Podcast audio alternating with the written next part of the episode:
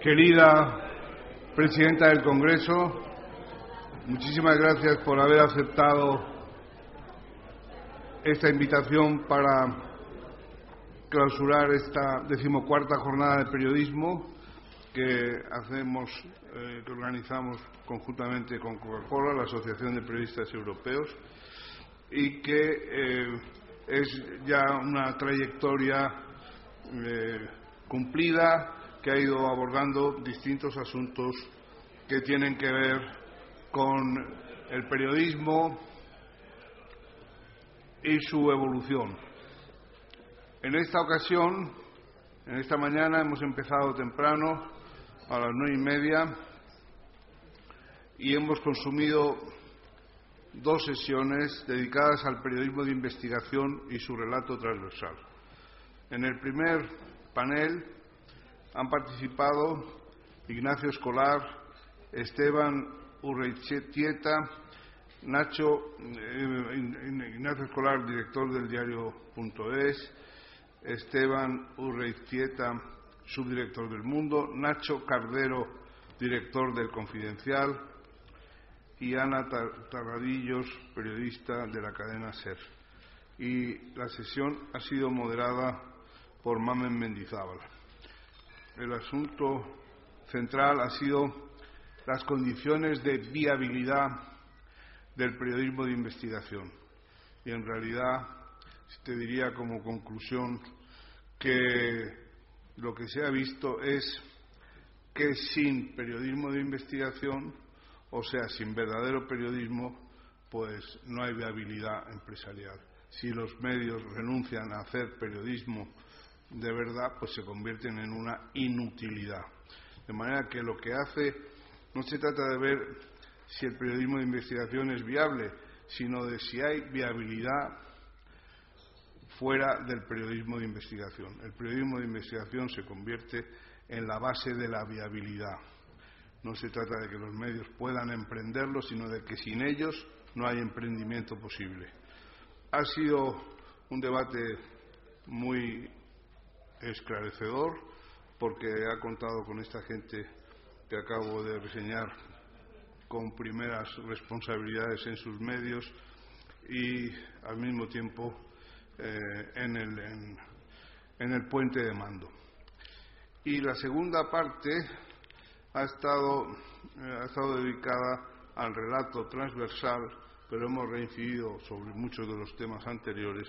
Han participado Carlos de Vega, subdirector del país responsable de vídeo y fotografía, César González Antón, con el que te has cruzado en la puerta giratoria. ¿Qué, denominación este, esta de puerta giratoria en un momento en que coinciden periodistas y políticos? Pues en la puerta giratoria cuando tú entrabas y él salía. César González Antón, director de informativos de La Sexta. Juan Pedro Valentín, director de informativos de Mediaset. David Trueba, director de cine, escritor y columnista del país. Y Cristina Mitre, autora del blog de Beauty Mail. Y han sido estos participantes moderados por Antonio San José, director de Non-Stop People. Bien, y aquí pues hemos entrado em, en el análisis de qué pasa ahora mismo con el periodismo, si eh, los participantes han sido interrogados una y otra vez, los más activos interrogantes o interrogadores han sido los estudiantes de algunos máster de distintas universidades que también han tenido acceso, además de un conjunto de periodistas con responsabilidades editoriales de primer orden en medios eh, informativos de prensa, radio y televisión de toda España, porque eh, eso sí que se ha cuidado en todas estas ediciones que mm, la convocatoria incluyera, eh, superara eso que se llama peyorativamente la M40. Ir más allá de la M40 ha sido el intento. De manera que eh, se han tratado muchos asuntos, se ha hablado de la perversión del anonimato en, las medias, en los medios, eh, se ha hablado del prestigio como algo eh, donde los periodistas se la juegan, es su patrimonio fundamental. Se ha eh, también tratado sobre si, el, sobre si puede tener prestigio la escasez, el prestigio de la escasez. Se ha, se ha hablado de la monetización, se ha hablado de los periodistas como marca en sí mismos, eh, se ha hablado de los blogs, se ha hablado de el periodismo de investigación como una denominación seguramente inadecuada porque o es el único periodista el periodismo que se conoce de verdad. No sé si podría con algún ramal del costumbrismo pero nada más. Y, y cómo se ha reducido el periodismo de investigación muchas veces han parado pues eh, prácticas de filtración de inducción de manipulación. Bueno se han hecho otras referencias interesantes y discutibles, como a la meteorología como algo eh, fuera de conflicto, cuando todos sabemos que la meteorología es el punto más conflictivo de la información de, los, eh, los, de las televisiones, mm, porque eh, también sabemos, queridísima presidenta, que mientras no se transfieran las competencias meteorológicas a las comunidades autónomas, no habrá autonomía. Eh, solo el día que cada comunidad pueda dar el tiempo que le convenga a sus establecimientos hoteleros y demás, podremos realmente decir la, la autonomía ya soca aquí. Bueno, pues muchísimas gracias. Entonces, eh, te cedo la palabra porque sé que querías decirnos unas, unas, en fin, dedicarnos algunas reflexiones y después avanzo que eh, haremos un, eh, someteremos, está preparada, dispuesta y ha sido advertida la presidenta del Congreso que haremos un almuerzo coloquio, de manera que hay unos papelillos que creo que si no los tenéis se os restituirán para que formuléis las preguntas por escrito y así podamos darle más dinamismo a, este encuentro, a este coloquio, a este almuerzo coloquio. Muchas gracias.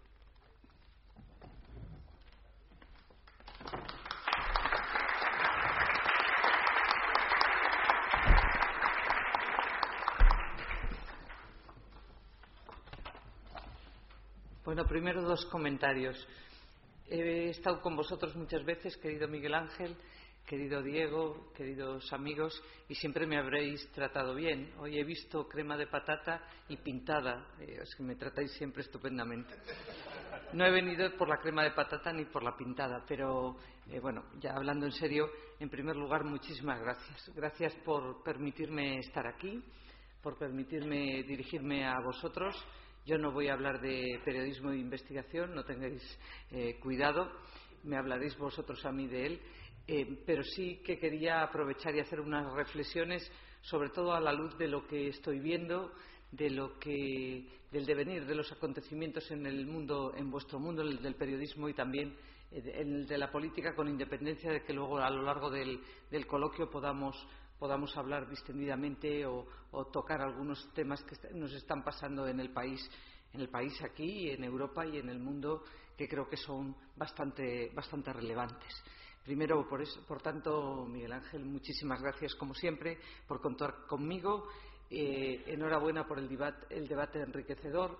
Sé que el título que le habéis puesto, aunque sois periodistas, es pomposo, es un poco pomposo, que me imagino que detrás de ello de lo que queréis hablar es del buen periodismo, de qué es el periodismo de verdad, ¿no? que es la reflexión que estamos haciendo en torno a muchos temas en este momento, ¿no? Y creo que a una edad que es cuando cumples los 50 te planteas qué, es lo, qué es cómo se hacen las cosas bien, ¿no? Lo cual creo que es una cosa muy interesante porque es cuando realmente tienes la madurez suficiente para saber qué cosas son las realmente buenas de tu profesión, ¿no? Eh, y me gustaría dar tres o cuatro datos que son relevantes para ponernos todos en materia de dónde, de dónde estáis vosotros, dónde está el periodismo y dónde está el país, eh, que si cabe. ¿no? Primero de todo es que el periodismo, fijaros que se habla de la política, Estamos en un periodo único, nunca vivido, eh, especial, nadie tiene mayoría, hay todo tipo de, modos de hacer política, pero fijaros, el periodismo es eh, tal vez el que está sufriendo la gran transición en este momento, que es, me imagino, de lo que también habréis reflexionado, es la mayor transición que ha tenido desde que hay transmisión escrita, pues la mayor transición, por, la drástica dimensión de los cambios que ha habido en el periodismo. Eh, estos días que, he estado en Nueva York, pasando por la sede que tiene Washington Post eh, fuera de, en, la zona de, New Jersey, y le pregunté a una persona que iba conmigo, que era neoyorquino, que, mm, oye, pues vaya, vaya una extensión que tienen aquí en Washington Post y me dice pronto va a quedar reducida a la nada porque aquí se va a construir un, gran un gran mall eh, que es todo lo que hacen los americanos siempre que quieren cambiar algo siempre ponen un mall en, cualquiera de sus lugares bien el observatorio de, FAPE eh, contabilizó 11.255 despidos en el mundo del, del periodismo de los medios de comunicación entre el año 2008 y 2015 la Asociación de Prensa de Madrid lo habéis elevado a 12.200. Son datos vuestros. Lo que me falta por saber es cuántos puestos de trabajo se han creado en los nuevos medios de comunicación surgidos en el seno de Internet. Pero claro, el periodismo no es al peso ni es al número, pero sí que es verdad que hay una ínfima parte de lo construido sobre lo destruido. La pérdida de empleo en, vuestro sector es de las más gordas que ha habido en ningún sector.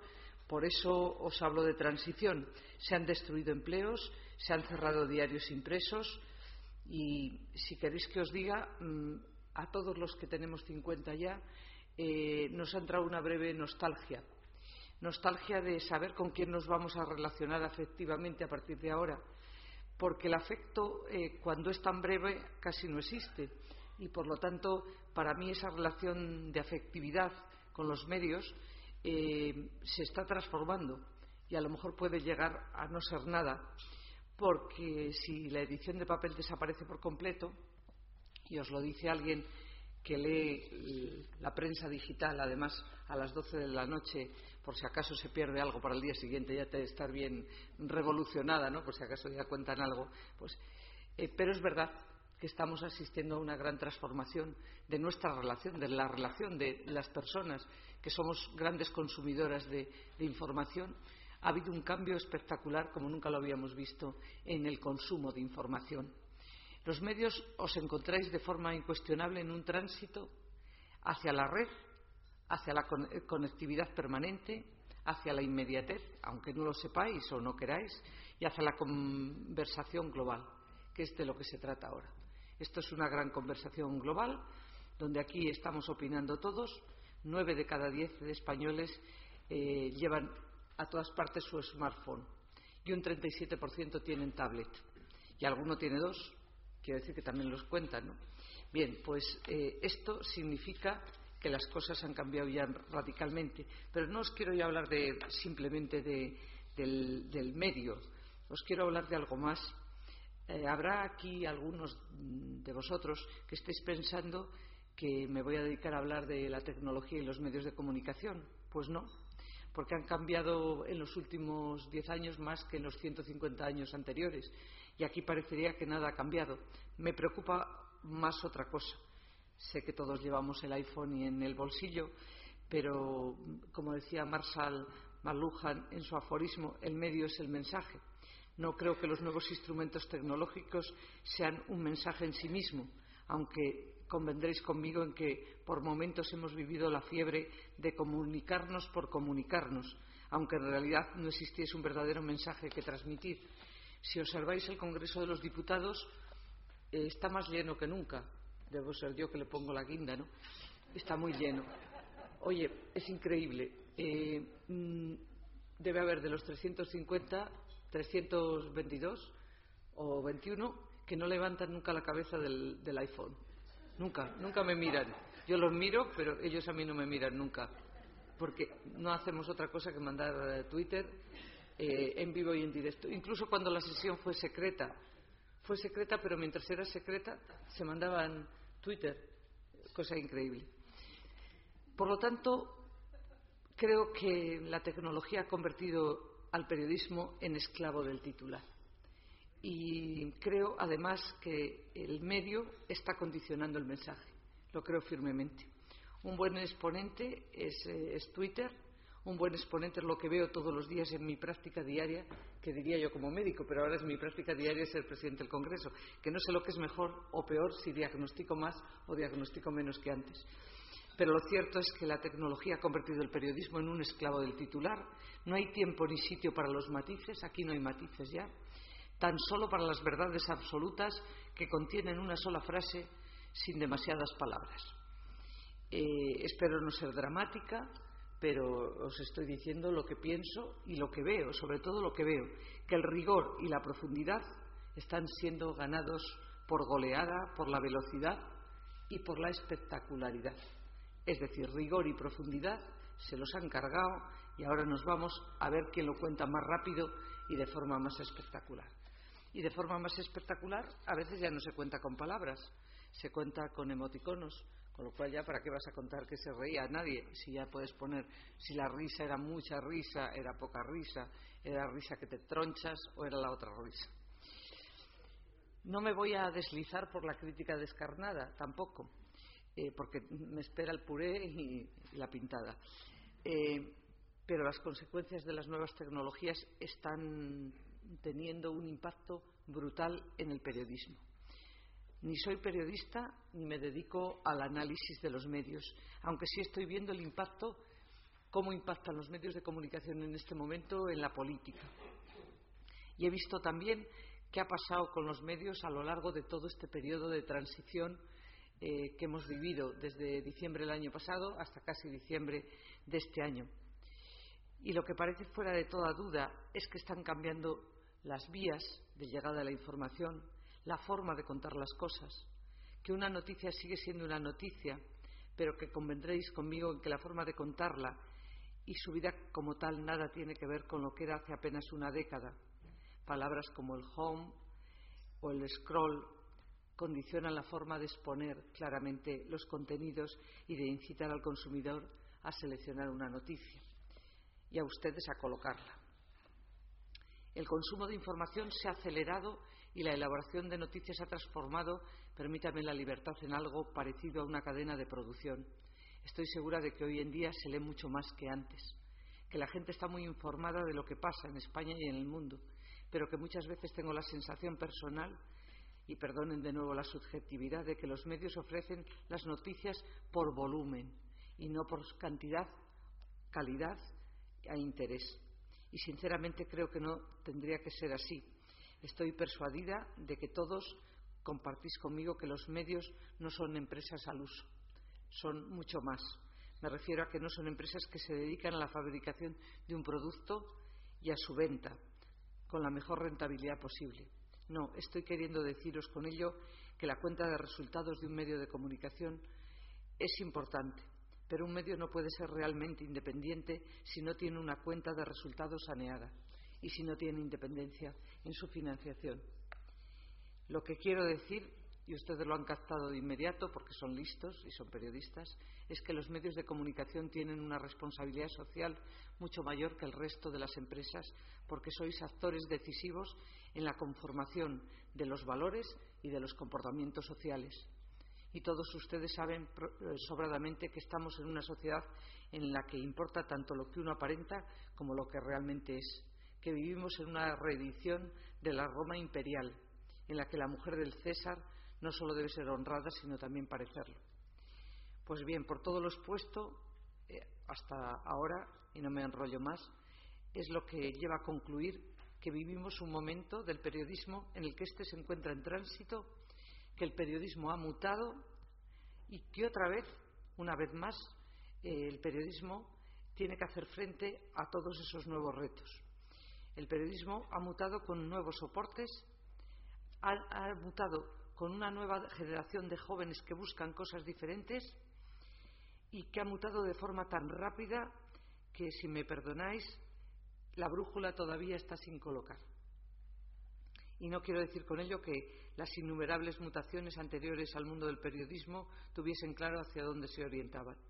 Pero lo que quiero decir es que estamos en medio de un periodo de tránsito sin que nadie sepa muy bien hacia dónde se dirige en el largo plazo. La luz larga es buena. Hay que saber el medio y hay que saber el largo. Y siento deciros que no tengo las respuestas para nada. Y preguntaréis a qué he venido. He venido a almorzar con unos buenos amigos y he venido sobre todo a deciros que estoy francamente preocupada. No porque sea periodista, no porque sea dueña de un medio de comunicación, sino porque me preocupa el papel del periodismo que ha de tener en la vida social de mi país. El papel que tiene que ser eh, que responda, cuando menos, a cinco, cinco cosas. Debe de seguir siendo veraz, porque si no es veraz no es periodismo. Y no lo digo porque el periodismo sea más o menos crítico, sino porque tiene que responder a la veracidad de las cosas. En segundo lugar, porque tenéis que ser un poco pedagógicos. Frente a aquello de no cuento lo que vi, sino cuento lo que creo, creo que sí que hay que contar lo que vi, pero decir cómo lo vi y cómo tendría que verlo. Creo que el periodismo debe seguir siendo riguroso, porque es imposible que se pueda vender más humo en tan poco tiempo por algunos. Creo que el periodismo debe seguir siendo responsable, porque tenéis una función social, desde luego, insoslayable. Creo que tenéis que seguir siendo una guía de la agenda que conforma los grandes temas del país. Mal asunto si se pierde esa guía y esa parte del contrapoder. El periodismo debe seguir siendo ejemplar y desenmascarar sinvergüenzas, que también los hay. En este, no, me, no me hacéis titulares hoy, por eso lo digo. Eh, que también hay sinvergüenzas, como en todas partes. Pero que hay que presumir y tener presunción de inocencia para propios y para extraños. Que el periodismo debe seguir siendo una pieza angular de la democracia, ejerciendo su labor de contrapeso a los poderes públicos. Y en este momento que estamos viviendo, en España, en el Parlamento, el periodismo no se lo debéis de dejar, con perdón, a los becarios.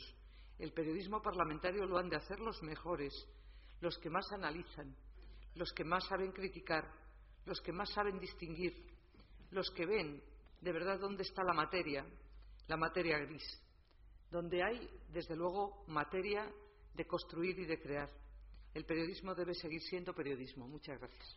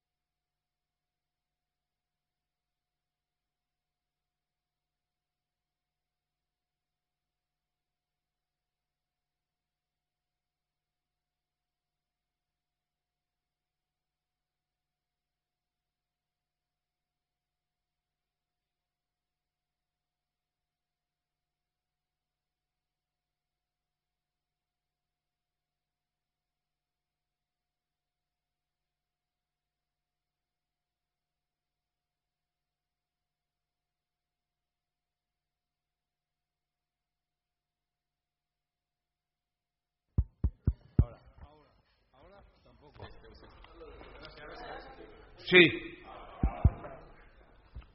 Bien.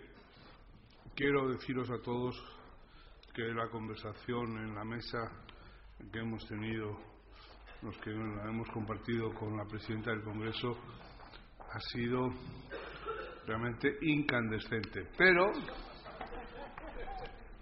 de todo eso hemos prometido guardar absoluta reserva.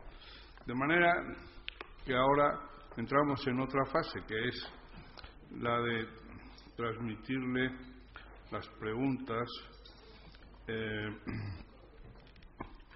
que estoy intentando acabar de ordenar, pues todavía pueden seguir llegando, y, y sobre este sobre este coloquio que empieza ahora a los postres, pues mm, como somos muchos, como yo no puedo responder por todos, como no quiero tomar un compromiso del que luego tenga que arrepentirme, le he dicho a la presidenta del Congreso que esto es de libre disposición. Cuando ha venido eh, reiteradas veces a la asociación, le hemos ofrecido el off the record y lo hemos cumplido. Pero es que somos muchos y a muchos de vosotros os conozco poco. No sé si, no sé si vais a ser periodistas eh, arriesgados o, periodistas eh, que aceptáis este tipo de, normas así discutibles del the record. De manera que empiezo, no todas las preguntas están identificadas, pero bueno, empiezo por Juan Cuesta, que dice que quiere saber qué le está costando más a la presidenta del Congreso. Si que los partidos se instalen en la cultura del diálogo o que se instalen en esa cultura los periodistas y los medios. Y luego quiere saber también qué le parece más preocupante. Si que los platós de televisión se conviertan en parlamentos o que el parlamento se convierta en un plató a propósito de eso que hemos denominado la espectacularización de la política. Muchas gracias. Bueno, empiezo por la última. Eh, me preocupa que, el Parlamento es un plató. No que pueda ser, es que ya eh, de facto se está convirtiendo en plató para, para muchos porque eh, le he tenido que recordar a alguno que es el lugar de la palabra, no el lugar de la escenificación. Y se está convirtiendo en muchos casos que un gesto, una camiseta, etcétera, vale más que la palabra y ese es el, gran riesgo, porque el Parlamento es el lugar para defender lo que piensas, eh, proponer cosas incluso que sean totalmente contrarias a tus oponentes políticos, como es normal, pero desde luego se está convirtiendo el Parlamento en un, en un plató. Eh, ¿Y qué es más difícil, el diálogo-diálogo entre políticos o el diálogo-diálogo de periodistas? Bueno, yo creo que hay un. La relación voy a contestar una cosa que no me ha preguntado, pero bueno, espero que Juan Cuesta no me lo tenga en cuenta. Mm, yo creo que lo que es interesante es la reflexión sobre la relación del político y el periodista. Yo, por supuesto, lo que hago a nivel de mesa, yo soy la presidenta, pero tengo tres votos y el resto son seis. Es decir, voy todos los martes pues a ver lo que saco, porque normalmente saco lo que puedo, pero es que estoy en minoría. La relación personal es muy buena con la gente de todos los grupos, la relación cercana es muy buena, otra cosa es la escenificación, pero mi relación personal con todos ellos, incluido Rufián, es una relación muy, muy razonable. Yo a Rufián le he tenido que recordar, por ejemplo, que, que puede entrecomillar, pero no el Twitter de Miguel, Miguel dijo, tú eres un hijo de tal, que eso no puede. Que es cuando, entre comillas, tiene que entrecomillar algo real, que si quiere a Churchill o a alguno por el estilo, pues que lo pueda hacer, pero, pero lo que no puede decir es eh, Manolo dijo y Pepito dijo, porque eso es. Diálogo hay. Otra cosa es la escena política. Pero iba a deciros la relación periodistas políticos. Es una relación un poco patológica y quiero trasladároslo. Eh, mm, tengo, yo soy bastante observadora. Algunos han dicho, y está como un palo allí puesta la presidencia. Hombre, estoy procurando observar. Es el único sitio en la vida en el que he tenido que escuchar observar, hacerlo todo a la vez y reaccionar en un segundo. Es bastante más complicado que otras cosas que he hecho en la vida.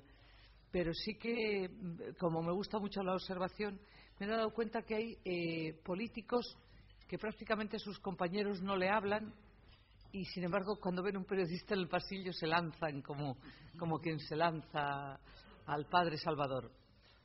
Y, he visto que hay una, cierta patología en la relación periodista-político, que aprovecho para decirla. Diálogo hay mucho, ¿no? Entre todos, pero, pero a veces hay una relación de una cierta patología. Creo que queda claro, ¿no? Pero lo que preguntaba es si, crees que los periodistas están, son más reacios al pacto ah. o si están preparados.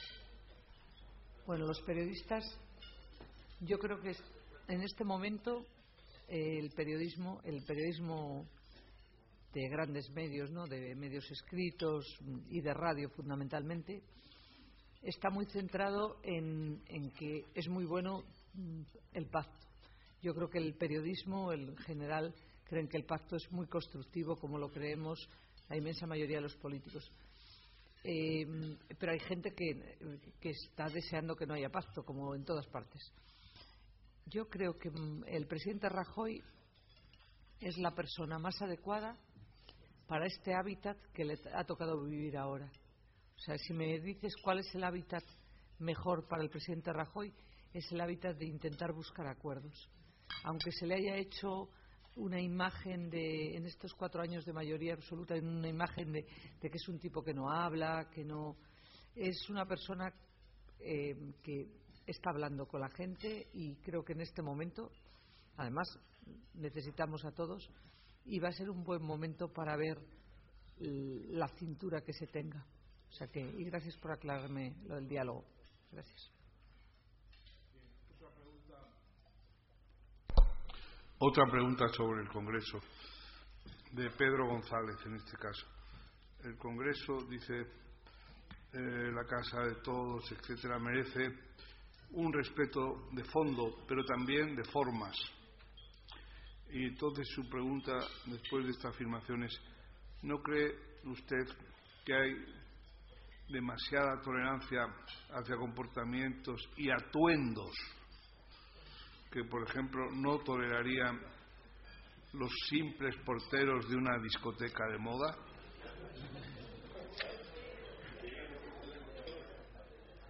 Bueno, eh, a mí me gusta ser respetuosa con la libertad individual de cada cual. Eh, y por lo tanto mm, ha habido algún diputado que ha dicho sé que no les gustó nada estos de Madrid porque llevo una camiseta de tres euros, a lo cual yo estaba a punto de decirle pues yo conozco camisetas y tengo alguna de uno, ¿no?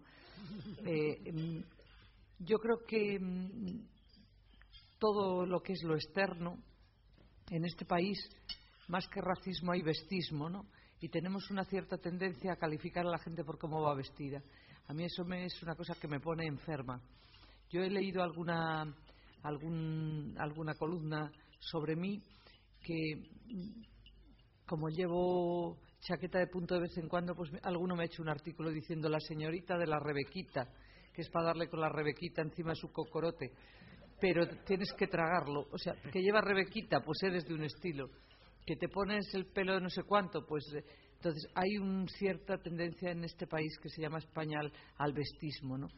No seré yo quien, quien por las, eh, por lo que sí tengo que hacer es mantener el orden y por lo tanto a mí cuando ocho señores se levantan con una camiseta les aplico inmediatamente el reglamento en su artículo 70 y 71 que dice que mantener el orden me corresponde a mí y yo decido lo que hago eso sí que lo hago y lo hago además con, bastante alegría. O sea, que quiero decir que no me duelen prendas.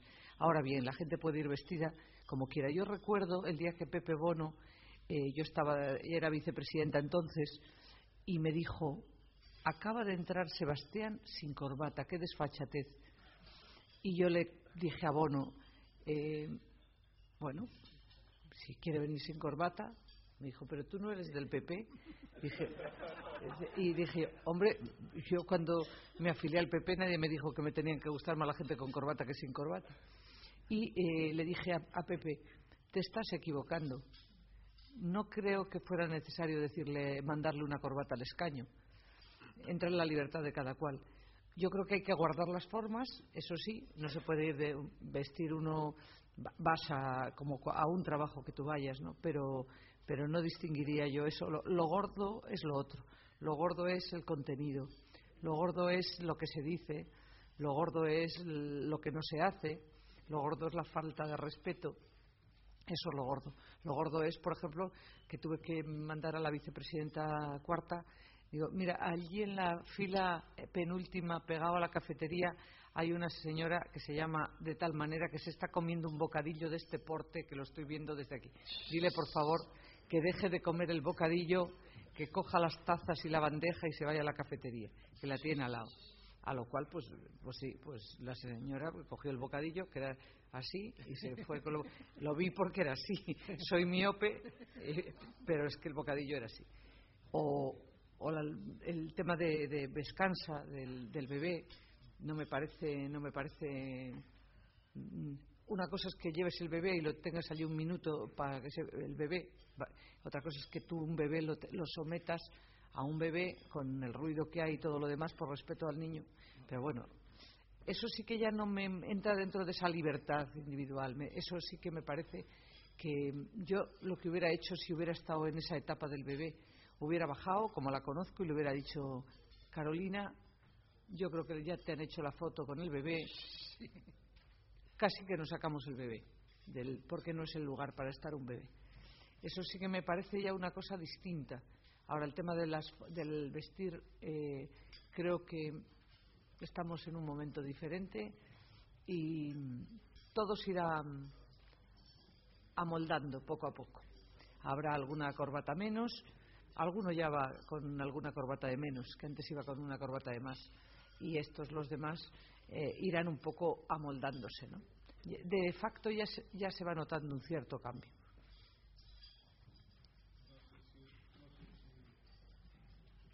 Tienen restringido el uso del micrófono.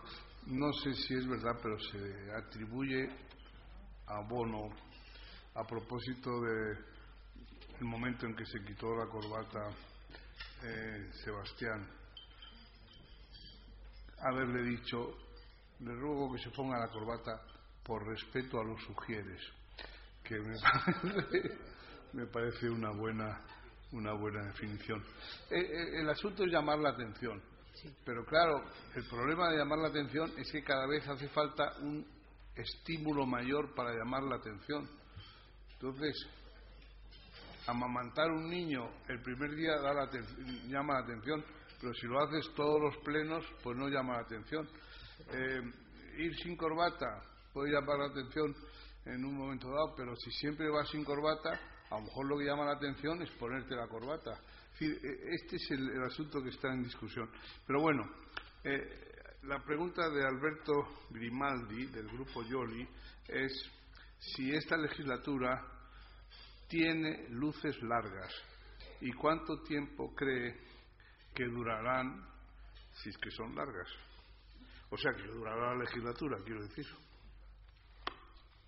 Bueno, ahora como hay dos temas fundamentales que están además, eh, uno de ellos se va a ver mañana, que es el tema de los vetos, eh, de los vetos de la capacidad que tiene el gobierno de, vetar eh, las leyes que tengan contenido económico, es decir, que generen aumento de gastos o disminución de ingresos.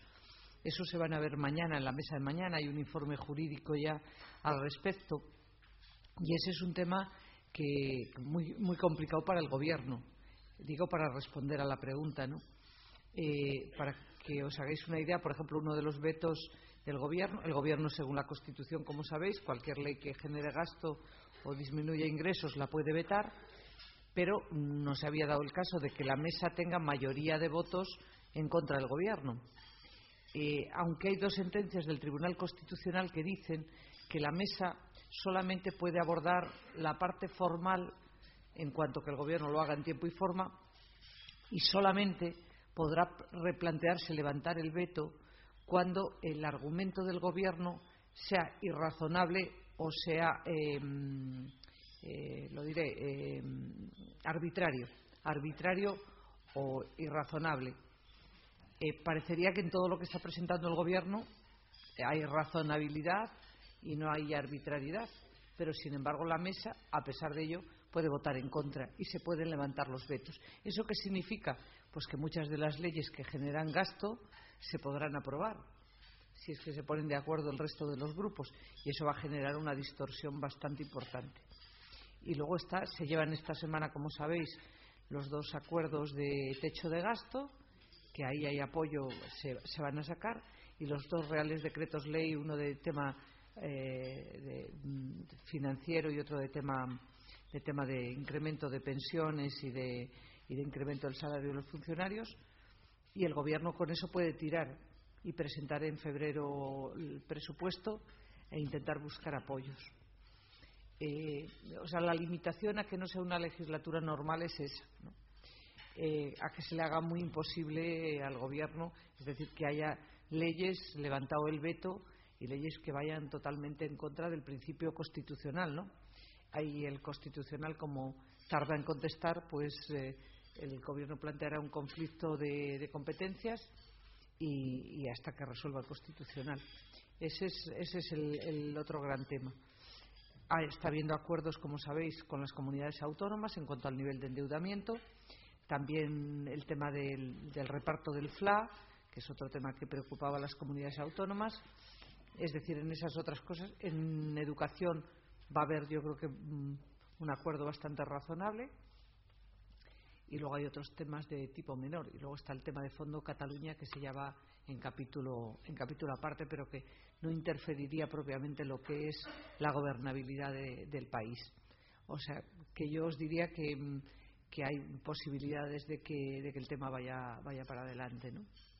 Pero bueno, depende del Partido Socialista fundamentalmente. Bueno, y, del PP también, o sea, de que sean, tengan capacidad de ser flexibles, ¿no? Y, buscar puntos intermedios. La relación en este momento es buena con el Partido Socialista. La siguiente pregunta es de Georgina Higueras y se interesa por saber si la Constitución que tenemos, que ha cumplido, dice, una magnífica labor, pero que se ha quedado, a su parecer, obsoleta, eh, en esa situación, ¿qué opina?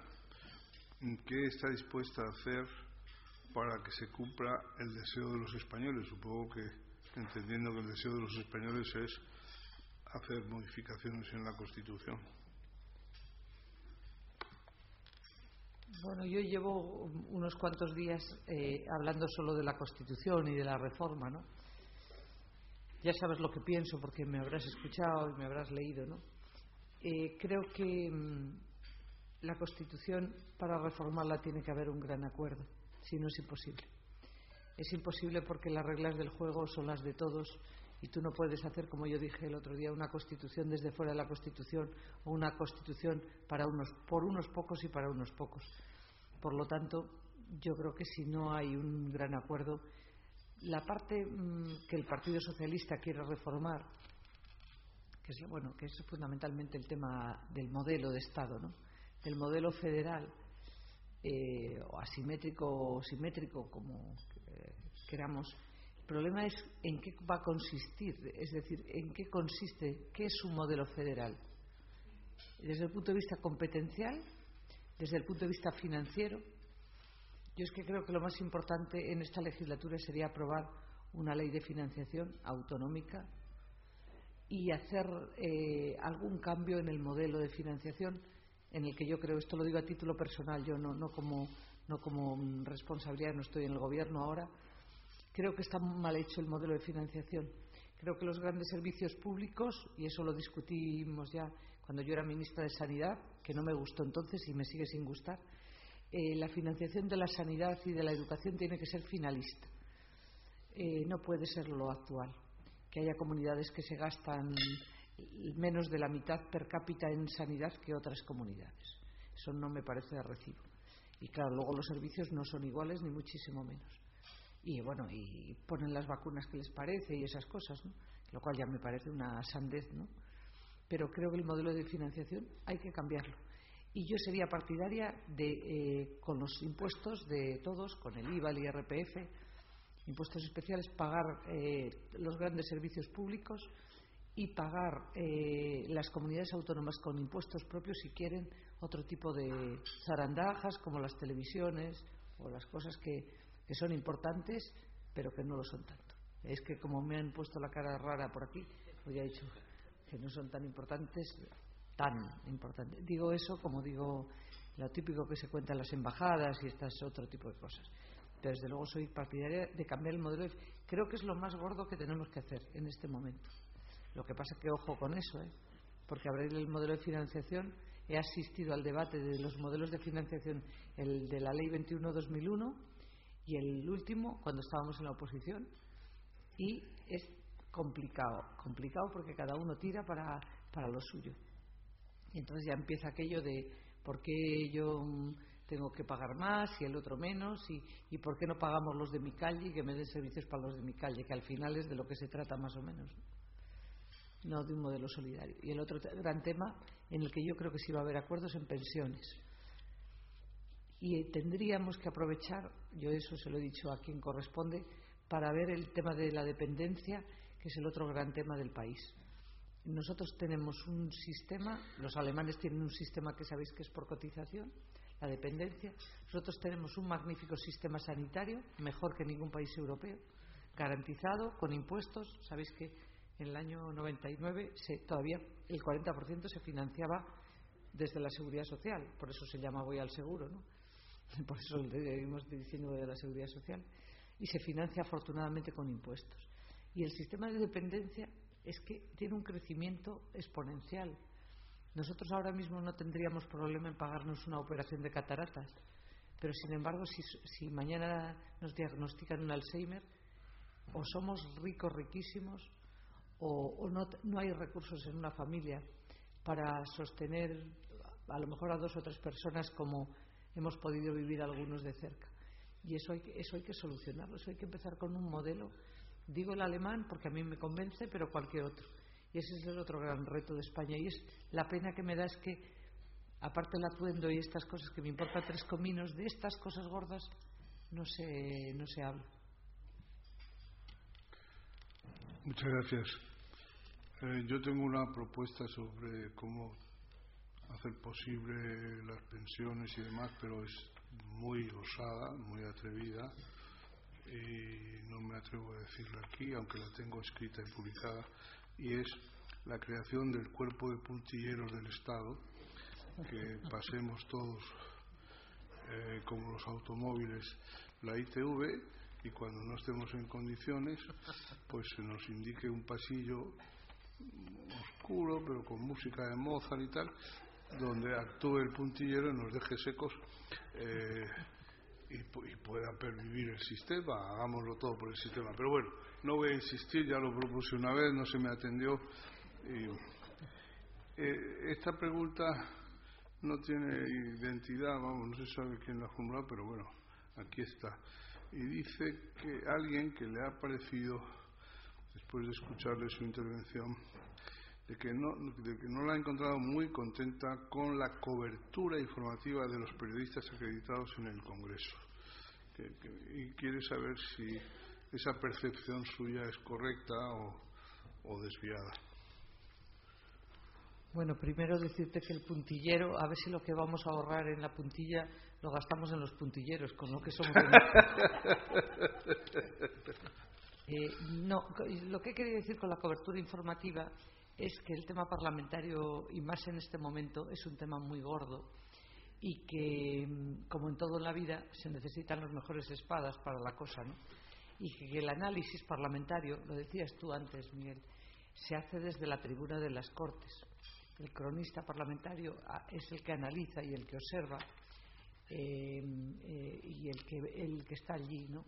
Y el que ve quién es el orador y cómo lo hace. Y, ese seguimiento, ¿no? Y por eso yo decía que es bueno el, profundizar y es bueno, cobertura hay, toda la del mundo, ¿no? Claro que la hay. Pero eh, yo estoy hablando de la sociología más.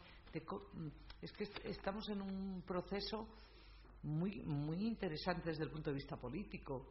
Eh, no para mí, que lo vivo en, desde el punto de vista de, análisis de, país y de cómo se reacciona ante lo que ocurre. Y por lo tanto creo que el cronista parlamentario, el, periodista parlamentario, aparte de la crónica del contenido de si se aprobó la proposición no de ley o, o no se aprobó, o quién votó, o quién dejó de votar, o la anécdota del día, creo que hay un trasfondo mucho mayor que es del propio contenido. O sea, por ejemplo, hay muy buenos parlamentarios. Yo he, visto tres o cuatro personas con un altísimo nivel conceptual, que saben muy bien lo, que dicen. Un profesor que es de, Granada, es un señor mm, estupendo, por poner un ejemplo, el Partido Socialista. hay, hay unos cuanta gente que, es, es, digno de, escucharlos. Estoy segura que le preguntas a los 350 y lo han escuchado 32 también. Entonces, y, todo eso es lo que, lo que creo que, que vosotros que, hacéis cosas distintas, ¿no? Eh, pues os, paréis a reflexionar de que, de que la crónica parlamentaria es muy, muy interesante y que a veces de lo que se habla es de la anécdota. O sea, tú al final del día, por eso los de la anécdota le viene bárbaro, porque montan el pollo y luego el titular es la anécdota. Entonces vivimos de eso, anécdota. A ver, ¿qué ha pasado hoy? Anécdota, pues contamos la anécdota. ¿Qué pasa mañana? La anécdota otra vez. Entonces estamos pensando, a ver, ¿qué se nos ocurre hoy para dar titular? Y el titular no es el contenido de un debate, el titular es el otro. Pasa que ese seguimiento eh, requiere más trabajo que el despunte este de hacer una ingeniosidad, claro. Pero bueno, como sabes, Presidenta, la Asociación de Periodistas Europeos hizo un gran trabajo y organizó una galería de grandes cronistas del Congreso, a la que por cierto se le ha caído la cartela, te lo recuerdo porque hay que reponerla. Bueno, eh, otra pregunta eh, que hace Carlos, Carlos Macía de la Universidad Carlos III de Madrid. Dice que siendo los periodistas tan necesarios para el sustento de nuestra democracia, ¿para cuándo calcula que la clase política se pondrá de acuerdo y regulará el ejercicio de nuestra profesión y acordará, este asunto sí que es dificilísimo, quién es o no es periodista.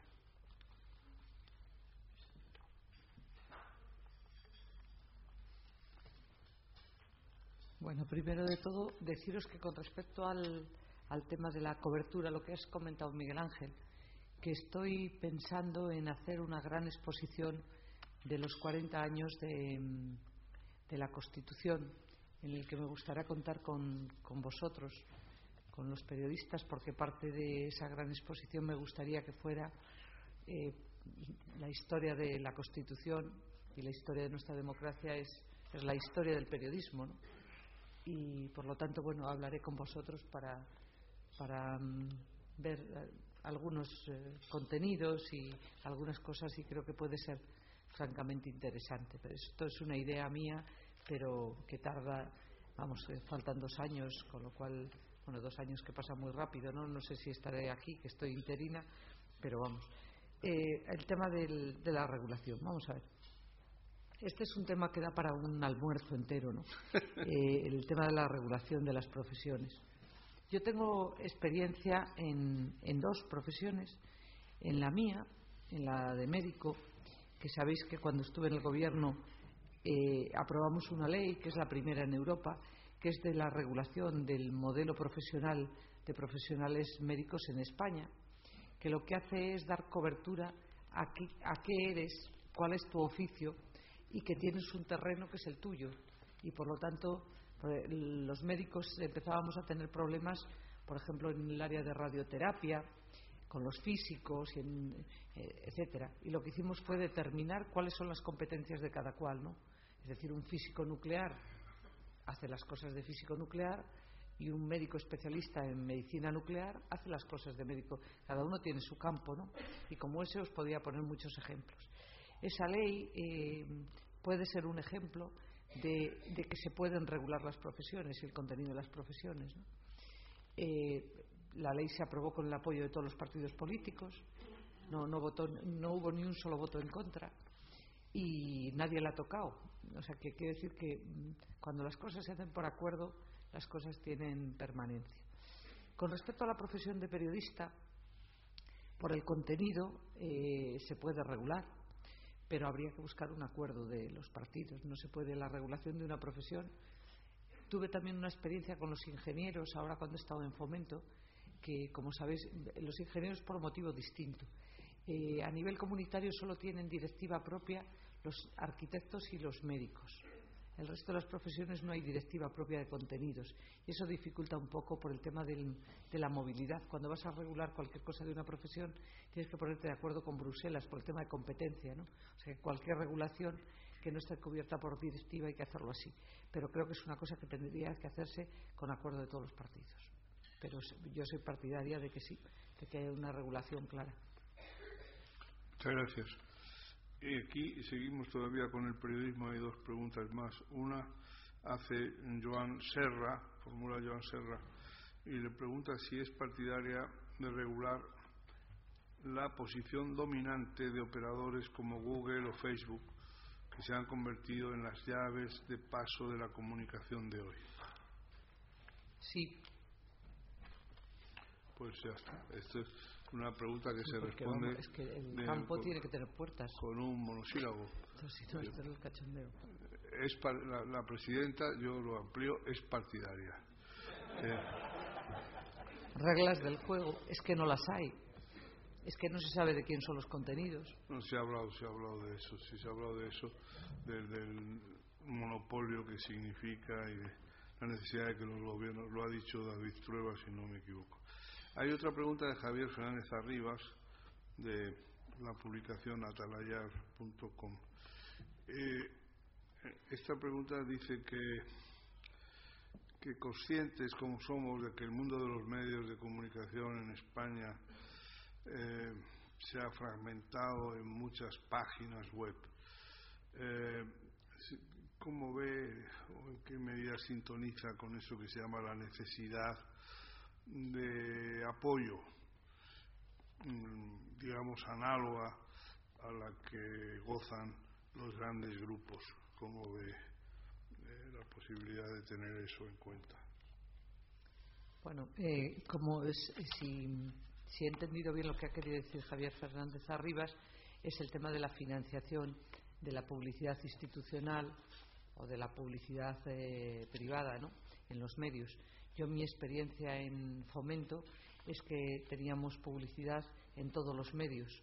En medios no hacíamos televisión porque no, no, éramos, no teníamos capacidad para hacer tele, pero sí que teníamos eh, eh, distribuido en todos los medios de comunicación, incluidos también los digitales. Había eh, con el estudio que nos hacía la central de medios y se hacía una distribución a todos, la institucional y la privada eh, allá donde tiene más lectores, lógicamente más lectores, más oyentes, más eh, gente viéndole. Pero creo que es la parte de la pública, por lo menos mi experiencia que eran Renfe, AENA, ADIF, los, las empresas públicas se hacía de esa manera. Bien, estamos ya terminando. Hay una pregunta de Manuel Contreras, subdirector de ABC de Sevilla.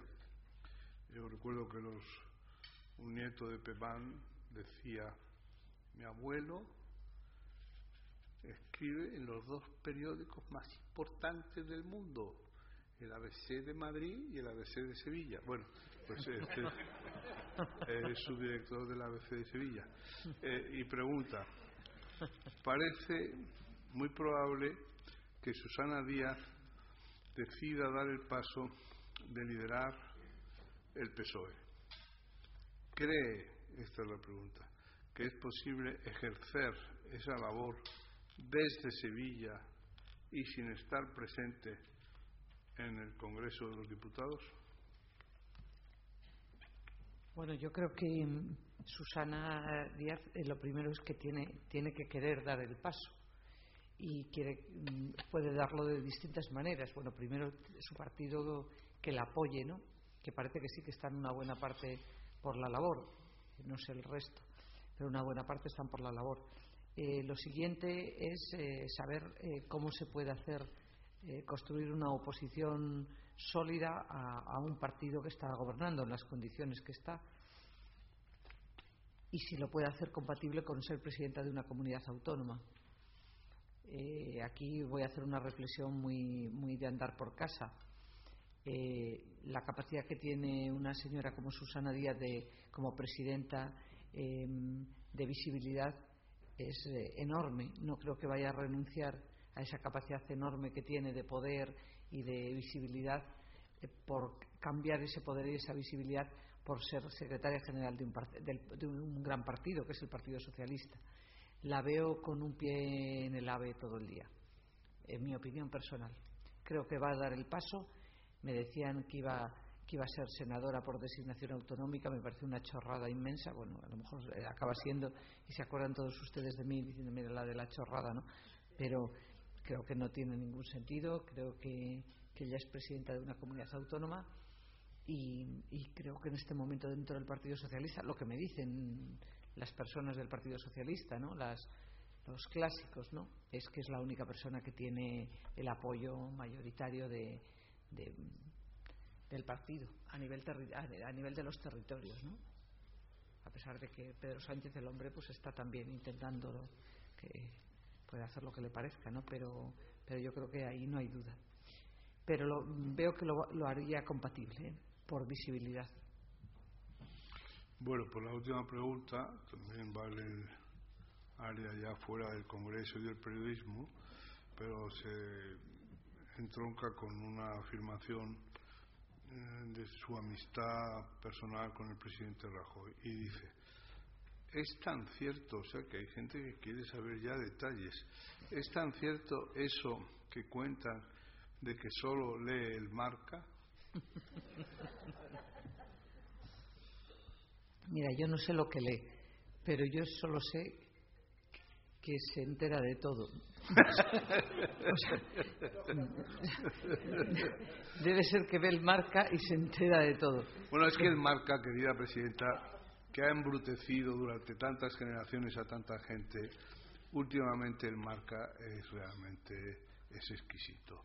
La gente ha aprendido con el marca. Primero, medicina.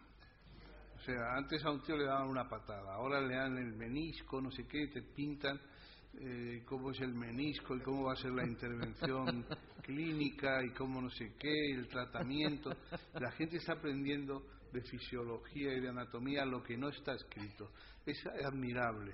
Y luego, por ejemplo, antes pues eh, no sé qué, el club, no sé qué, no, no, no, ahora, oye, ahora a través del marca la gente ha, formado verdaderos economistas. Eh, en fiscal. La deuda, cómo se paga, los fichajes, cómo los paraísos fiscales, todo, todo está en el marca. O sea que solo, aunque no leyera más que el marca, estaría ya garantizado que se entera de todo. Yo lo que te puedo decir es que cuando hablo cualquier cosa ya se la sabía, lo cual me mosquea. Muchas gracias. Muy bien. Muchas gracias. Pues, Presidenta, gratitud y precedera. No olvidaremos esto. Estamos a tu disposición. Nosotros hemos colaborado con el Congreso cuando se nos ha pedido. Hemos hecho, con motivo de algún aniversario de la Constitución, eh, exposiciones de viñetas y otras cuestiones, eh, la democracia en viñetas, Europa en viñetas, etcétera, y sobre eso, sobre cualquier otra cosa que podamos ser útiles, porque sí te diré que formamos parte todavía y seguramente no es, eso no está en extinción de aquellos profesionales del periodismo que creen que el periodismo en un país que proclama y respeta las libertades forma parte del sistema, aunque esté permanentemente vigilando para que el sistema no se oxide. Muchas gracias.